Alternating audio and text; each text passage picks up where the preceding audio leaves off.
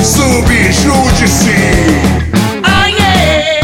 Bom dia, boa tarde, boa noite. Tio Veras aqui de novo com vocês nessa nossa segunda temporada do nosso podcast.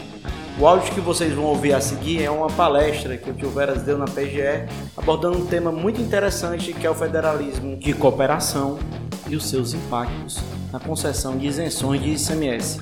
Espero que vocês gostem e até o próximo. Valeu! Pessoal, bom dia a todos. O professor César me convidou, eu já fico agradecido aqui, estou muito feliz pelo convite. Quando ele me perguntou de um tema, eu só consegui pensar no que eu estou falando aqui hoje por uma questão simples, matemática. Né? Eu estava conversando com o professor César que nós temos em algumas ações em trâmite na justiça e que se essas ações forem julgadas no posicionamento atual do Supremo, o Estado será vai sair devedor na casa de bilhões a respeito da situação. É um tema que ele é relevante, até porque ele mostra dois significados aqui muito importantes, né? A influência da questão do ego jurídico, o problema de às vezes não observar os fatos concretos na hora de formular o precedente vinculante. É um dos piores problemas que a gente tem hoje atualmente no Brasil, com o advento do novo CPC de 2015, nós percebemos que esses precedentes, eles realmente agora estão vinculando os tribunais por força expressa de lei. Tanto é que se o magistrado não seguir o precedente, nos termos do novo CPC, ele pode sofrer punições tanto na parte administrativa quanto na parte patrimonial. É o primeiro momento que a gente fala de responsabilidade do magistrado por decisão, e não responsabilidade do Estado. Responsabilidade do magistrado. No, no slide está aí, pessoal, eu sei que é só para ilustrar. Nós temos também aqui os canais para poder conversar. Nós temos um perfil no Instagram que a gente discute alguns temas. Não é uma, uma postagem assim frequente. Toda vez que eu vejo algum tema relevante acerca da matéria tributária, a gente faz uma postagem. Lá no Instagram nós também temos um canal no YouTube e também tem um podcast que você acha fácil no Spotify ou qualquer outro agregador com o nome Subjudice. Nós trabalhamos aí com essas em complementação mais à sala de aula. Também tem um Twitter, que é, é Prof. Veras, tá certo? Ele já é mais antigo, é, é mais uma questão de, interação, é onde eu me informo normalmente, tá certo? É, quem já usa sabe muito bem a, a velocidade que as informações circulam no Twitter acaba circulando mais rápido até do que os sites normais. Então, no próximo slide, ele fica claro para a gente de onde foi que surgiu o problema. A nossa Constituição, pessoal, ela previu que cada ente da federação ia ter determinados recursos. Contudo, entretanto, embora todavia, porém, como o professor César aqui sabe muito bem, nessa evolução legislativa que a gente foi tendo nas constituições brasileiras, esses recursos primeiramente traçados, eles não eram suficientes. Isso impôs com que a União primeiro e depois os estados tivessem que repartir as receitas, principalmente com algumas mudanças. No texto originário da Constituição Federal, a gente tinha a previsão dos, dos estados poder cobrar adicional de imposto de renda. Foi com a emenda número 393 isso não acontece mais. Então, mais do que nunca, esses repasses eles se tornam relevantes para os membros da federação, que são os estados e municípios. Então, a polêmica acontece especificamente quando o estado vai conceder uma isenção de ICMS e principalmente no caso da isenção total. Por que, Fernando? Então, próximo slide, ele ilustra aqui o, o julgamento que foi feito pelo Supremo e a gente vai debater um pouco mais sobre ele de maneira mais vagarosa, mas especificamente o Supremo Tribunal Federal ele entendeu que como esse, como esse parte do ICMS, como essa parte que a gente viu no slide passado, ela deve ir ao município, um município teria direito a receber o ICMS mesmo se ele não fosse cobrado, mesmo ele não sendo cobrado. E aí é que entra o, o problema e a gente vai chamar atenção para vocês para algumas coisas que estão colocadas aí no, no slide. Uma das coisas que eu chamo a atenção, porque a gente vai ver um julgamento aqui do Tribunal de Justiça feito pelo decano Bardot Fernandes Mendes acerca do assunto, em que o programa em que ele coloca, que ele vai analisar, é exatamente a mesma situação. Fernando, eu não estou entendendo onde é que tu queres chegar com isso. É porque na hora que foi feito o precedente vinculante, tem algumas situações que deveriam estar inseridas. É um problema que a gente encontra em tentar transformar tudo em brocado. Enquanto que lá no direito romano isso foi feito com excelência sem igual, daí até porque até hoje a gente utiliza, se usa desses brocados, no direito brasileiro atual, para esse sistema, isso não é correto. Fernando, eu não estou entendendo muito bem. Então, vocês me permitem, eu vou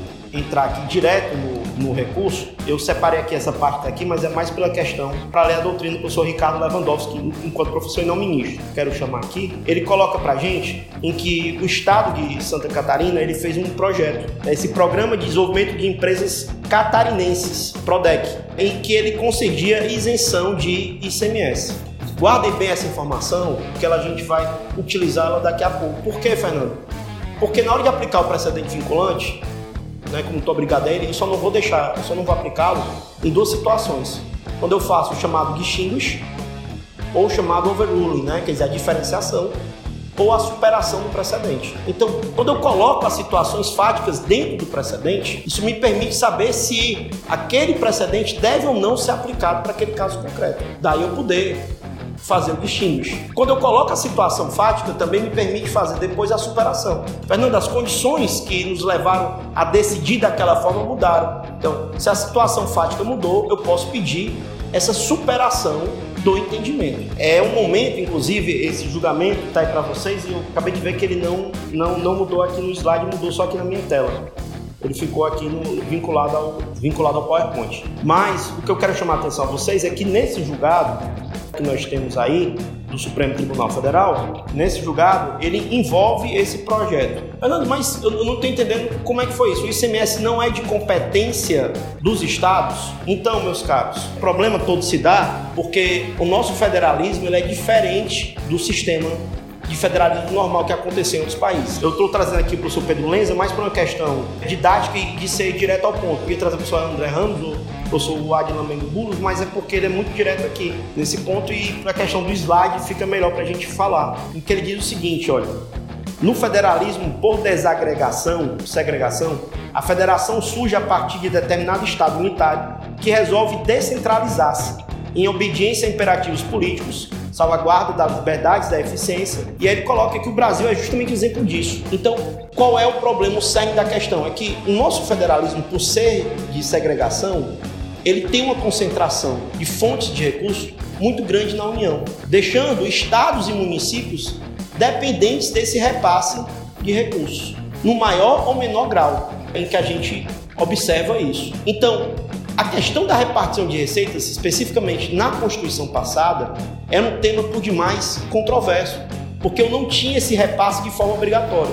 E isso causou uma série de graves se fala muito aqui em Fortaleza na época da gestão né, da Maria Luísa, que sofreu por conta de não tinha esses repasses da maneira como eram, como eram devidas. Mas isso gera para nós, teoricamente aqui, é, dois problemas. Porque na hora que eu vou fazer a Constituição 88, fica claro que eu tenho que garantir essa, esses repasses. Só que ao mesmo tempo em que eu estou garantindo esses repasses, eu tenho a competência tributária.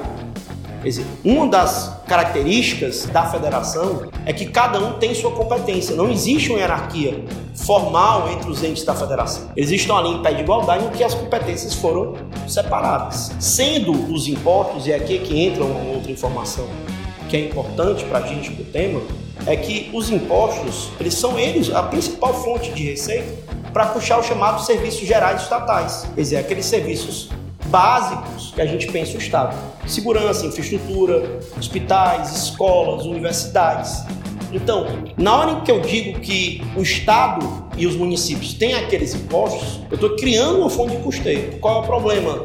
Especificamente para o nosso caso, é que a maioria dos municípios no Brasil, e aqui o Ceará não é exceção, não tinham esse cuidado com essa cobrança de tributos. A gente percebe aqui no estado do Ceará uma criação de municípios, por assim dizer, exacerbada, sem se preocupar com essa questão da autonomia financeira. Isso faz com que os municípios se tornem por demais dependentes desse repasse de recursos, tanto da União quanto dos estados. Fernando, essa é informação extremamente relevante para a gente poder debater o porquê que a decisão do professor Lewandowski, ministro Ricardo Lewandowski, ela parte de uma premissa equivocada. Vou passar aqui para vocês, porque nesse próximo slide, o professor Lewandowski, ele é o autor do Brasil que defende que o Brasil ele tem uma forma de federalismo diferenciada dos demais países. Ele fala que o federalismo do Brasil é um federalismo de cooperação. O professor Ricardo Lewandowski, no livro dele de intervenção federal, ele defende isso.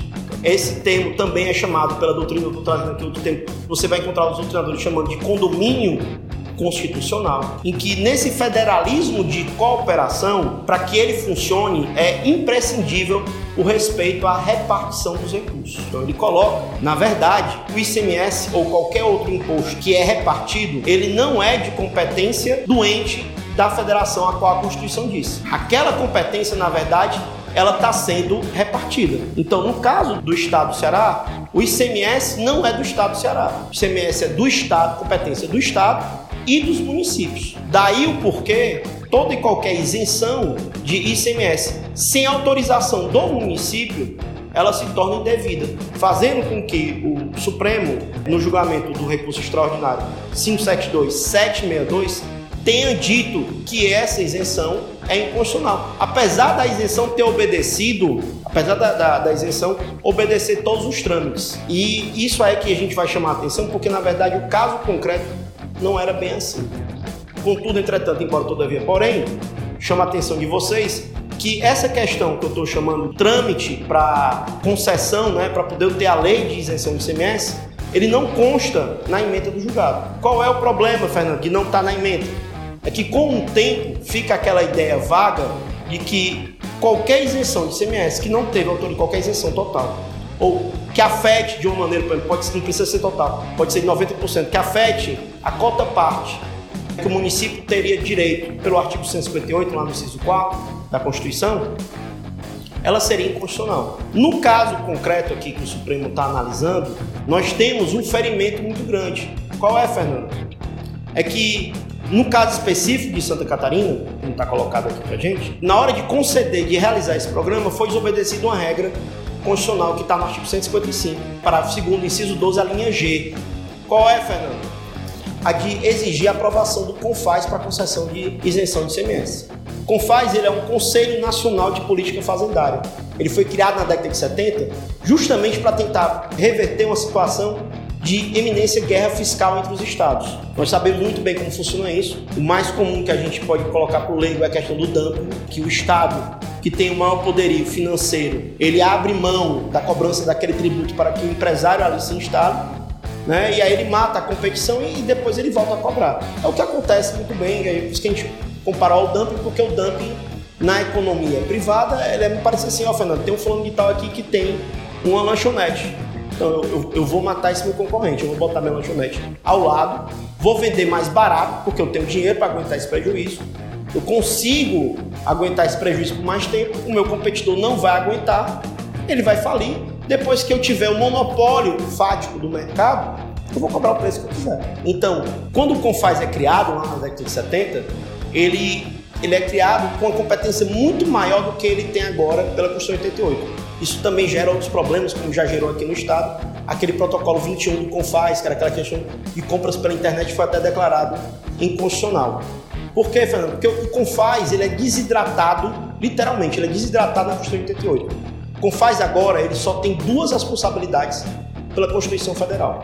Esse órgão que todos os estados estão em pé de igualdade. Confaz ele tem como função primária a questão da isenção de ICMS e depois a questão da fixação das faixas de alíquotas para cobrança do ICMS na compra e venda de combustíveis e derivados. Isso está lá no primeiro caso, lá no 155, parágrafo 2 inciso 12, a linha G, que é a questão do benefício fiscal com o ICMS, na questão do, do CONFAS para as alíquotas na compra e venda de combustíveis, lá no 155, parágrafo 4 inciso 4 né, que a gente vai encontrar essa previsão do CONFAS.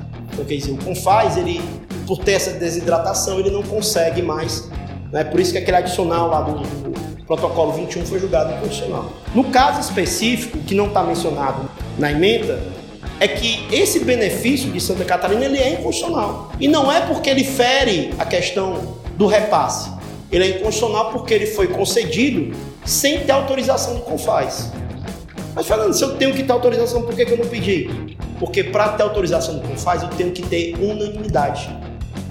Inclusive, na época da, da reforma tributária, ou proposta de reforma tributária do governo Lula, em que se tinha um ambiente político muito mais favorável no, no Congresso Nacional a aprovações de emendas constitucionais, vide a emenda da Previdência, a emenda 41, vídeo a questão da DRU com a emenda 42, observa-se que mesmo nesse ambiente político muito favorável não conseguiu. Mas assim, o que tornava essa, essa emenda constitucional, essa proposta de reforma tributária do Lula tão assim palatável é porque o Lula prometeu aos estados que mesmo ele federalizando o ICMS, ele ia transformar o CONFAS, as decisões do CONFAS, em vez de ser unanimidade, pela maioria.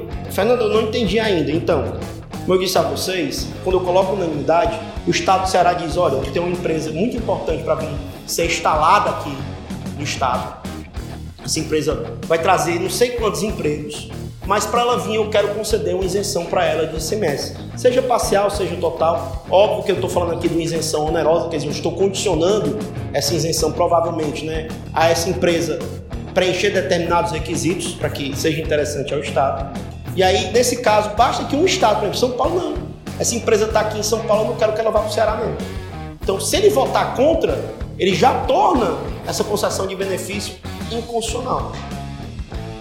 O que acaba criando, e é problema da unanimidade, na verdade, é o que faz com que o CONFAS, naquela sua ideia inicial de acabar com a guerra fiscal, faz com que o CONFAS não tenha sucesso. Talvez uma das reformas mais importantes que a gente pudesse ter para os estados seria mudar essa questão da unanimidade pela maioria. E aí não, não, é uma mudança constitucional, basta mudar uma lei complementar, que é muito mais fácil. É um coro bem mais simples.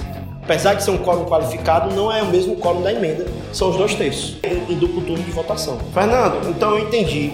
O professor Lewandowski defendeu esse nível, enquanto ministro, quando ele se deparou com essa situação, ele pegou e colocou essa ideia que era só dele, ele colocou dentro do voto. E aí que entra aquela minha assertiva inicial, a questão do ego. Porque, na verdade, o caso de Santa Catarina é um benefício inconstitucional, é. Mas é inconstitucional por quê? Porque diz respeito à regra ter que passar pelo CONFAS, que está previsto no artigo 155, parágrafo 2 inciso 12, a linha G. Não é inconstitucional por conta do repasse. Mas ele, ao dizer isso, ele acabou aproveitando essa discussão para trazer essa questão à baila. Lembro a vocês que na época do julgamento, e isso é muito importante, a gente tem ideia, em 2008, apesar da crise econômica mundial estar tá se instaurando lá fora, o Brasil não sentiu essa crise. Os estados ainda estavam muito bem, estava todo mundo muito bem. Então, o impacto dessa decisão para o caso concreto era um impacto pequeno. Contudo, entretanto, embora todavia, porém, como estou dizendo a vocês, o efeito em cascata dessa decisão foi que vários municípios da federação ingressaram em juízo para reclamar, para cobrar, porque eu não vou atrás e não quero mais declarar, eu quero o quê? Eu quero pegar o repasse da minha cota constitucional, que está previsto no artigo 158, inciso 4 da Constituição. Eu quero minha parte. Mas falando, o ICMS não foi cobrado, não. O ICMS foi, deixou de ser cobrado, porque a isenção é uma renúncia. É diferente da unidade que está naquele campo da não incidência. A isenção é uma renúncia. Eu poderia cobrar, mas por um motivo político, é político econômico, político financeiro, eu deixei de cobrar aquele tributo. Então fica claro aqui que, apesar de não ter tido a cobrança, ela poderia ter sido feita. E o Estado, ao deixar de fazer, segundo o entendimento do Supremo Tribunal Federal e do relator Ricardo Lewandowski, ele foi além do que ele poderia ir. Então, na prática, se a gente voltar um pouco aqui, a gente vai perceber que nenhum Estado da Federação, se esse pensamento continuar em vigor, nenhum Estado da Federação pode conceder isenção de ICMS total sem autorização do município. No máximo, Fernando, ele poderia fazer o quê? No máximo 75%. Quando não tiver parcela maior. Vamos aqui. Então, eu estou trazendo alguns problemas, eu estou pontuando, porque esse aqui é um tema que ele merece literalmente passar por uma superação. A gente tem que ir atrás do overruling. Contudo, entretanto, embora todavia, porém, eu, eu acho que o Estado, no caso aqui a Procuradoria, e eu posso falar isso para vocês, porque além de ser professor, eu sou assessor lá no tribunal desde 2006. E, e a gente observa que a, as teses do Estado estão indo para um caminho que não é, talvez, ou provavelmente não vai ser, não vai permitir ao Estado do Ceará a superação desse entendimento. Fernando, com base em quê? Então, o que a gente tem que chamar a atenção é que no caso do estado do Ceará, diferente daquele caso de Santa Catarina, primeira coisa que eu chamo a atenção, tá certo? É o ponto número 2 desse slide, que é a questão de obediência ao CONFAS. Diferente lá de Santa Catarina, o estado do Ceará obedeceu, concedeu a isenção de CMS obedecendo ao CONFAS. Só esse fato já mostra, pelo menos, que se eu não vou ter a superação, eu possa fazer o distinguish, eu possa fazer a diferenciação. Eu posso pedir para não ser aplicado aquele precedente. Aquela situação fática não se iguala. A questão da competência é tão interessante, porque em que pese o ministro Ricardo Lewandowski fazer essa interpretação do federalismo cooperado, essa, essa interpretação dele não está na lei. Em que pese, em uma questão de sopesamento, nós admitirmos, claro, que a Constituição está acima da lei, não tem nenhum, nenhum entrave, mas é que no caso do direito tributário nós temos algumas peculiaridades que limitam um pouco essa interpretação constitucional e que tem a ver, porque dentro do embate nós também temos que o princípio da legalidade, ele, na verdade, ele representa a democracia. O valor que está por trás da legalidade, da exigência da lei, é a questão do fator democrático. Então aqui não é um embate só é da questão do entendimento. Por que, que você está falando isso, Fernando? Porque a Constituição ela fala que todo, toda norma geral em matéria tributária, lá no artigo 146, bem como as questões que envolvem conflito de competência e as questões que são feitas para regulamentar princípios constitucionais de direito tributário, elas têm que ser feitas através da lei complementar. Né? Eu crio um mecanismo de complementação do que está na Constituição. Óbvio que essa complementação ela não pode ser inconstitucional, ela não pode ir contra o texto base da Constituição. Mas a, até que se veja, o, o CTN ele está muito antenado com a parte de tributário da Constituição. Porque, se você for ver, a Constituição e o CTN estabelecem competências exclusivas. Competência tributária ela é indelegável, competência para fazer a norma. Né? Então, a partir desse prisma, a gente percebe que na competência exclusiva ela vai de encontro, né? ela vai se chocar diretamente com essa tese do federalismo de cooperação. Outra situação que se chama aqui, que está na Lei de Responsabilidades Fiscais, que está no artigo 11, foi o que eu chamei a atenção aqui mais cedo e que agora vai fazer sentido, foi na questão da emancipação de municípios, como eu disse a vocês. Nós tivemos, pós-88, a emancipação gigantesca de municípios, sem o cuidado dessa autonomia, cercada dessa autonomia financeira.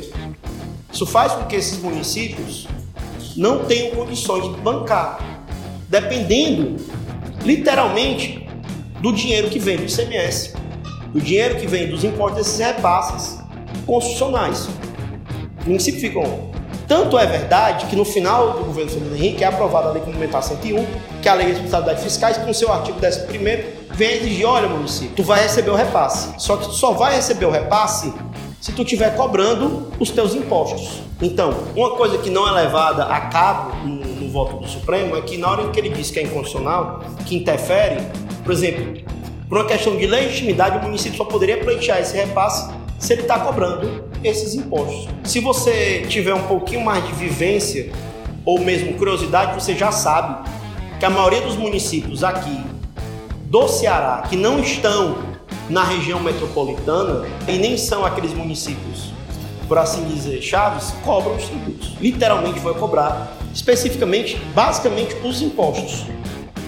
Tem muito município que sequer instituiu o ISS. Então, pela lei de responsabilidade fiscal, se esse município não instituiu e não cobra os impostos, quer dizer, ele não vai atrás da sua autonomia financeira básica, ele não teria direito ao repasse. Isso é uma questão que não é abordada pela PGE aqui nas ações envolveria a legitimidade, inclusive. O penúltimo ponto que a gente aborda, deveria ser levado em conta aqui para a nossa tese, é que a gente parte de um brocado muito simples, apesar que a gente fala de mais interpretação constitucional, nova hermenêutica, neoconstitucionalismo, interpretação conforme, etc. Esse brocado é básico, porque ele obedece justamente àquela noção de preservação de núcleo essencial, de mínimo existencial que a gente tem como é princípio basilar do sopesamento. Não interessa se você quer um sopesamento ao estilo alemão, como o professor Robert Alex, não interessa se você quer um sopesamento ao estilo americano, através da razoabilidade, como defende o professor Luiz Alberto Barroso, ministro também. Independente disso, quando a gente fala de mínimo existencial ou de núcleo existencial de um direito fundamental, a gente vai lembrar desse blocado.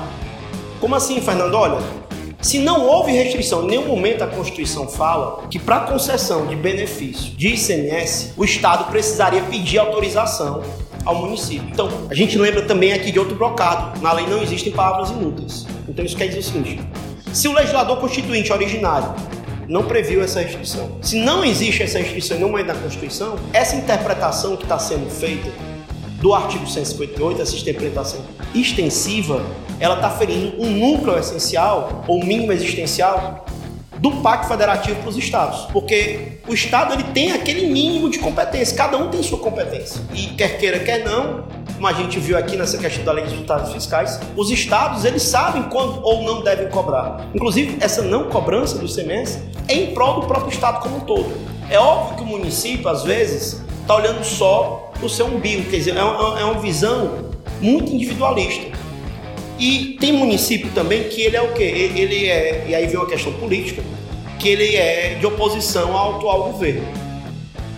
Então, uma maneira de eu poder boicotar o meu adversário político é através dessas ações. Isso causa uma instabilidade política que também não é debatida e que não leva em conta. O Estado, para poder aprovar uma isenção de semestre, pessoal, é algo muito trabalhoso. Como a gente já viu aqui, a questão do Confaz é algo que nos impede, literalmente, na grande maioria das vezes, de poder conceder essas isenções. O Estado perdeu vários negócios por conta disso. E aí a gente tem outra situação que chama, você nota que o Supremo, quando ele parece que ele quer decidir de um jeito, ele simplesmente esquece o que ele falou anteriormente. A gente tem um julgado recente, que foi julgado em 2016, só que a publicação só foi em 2018. Você nota como essa publicação, às vezes a gente conseguiu o teor, demora muito. Isso aqui eu literalmente só tive acesso em 2018, apesar de ter enviado e-mail ao Supremo na época pedindo, eu não consegui.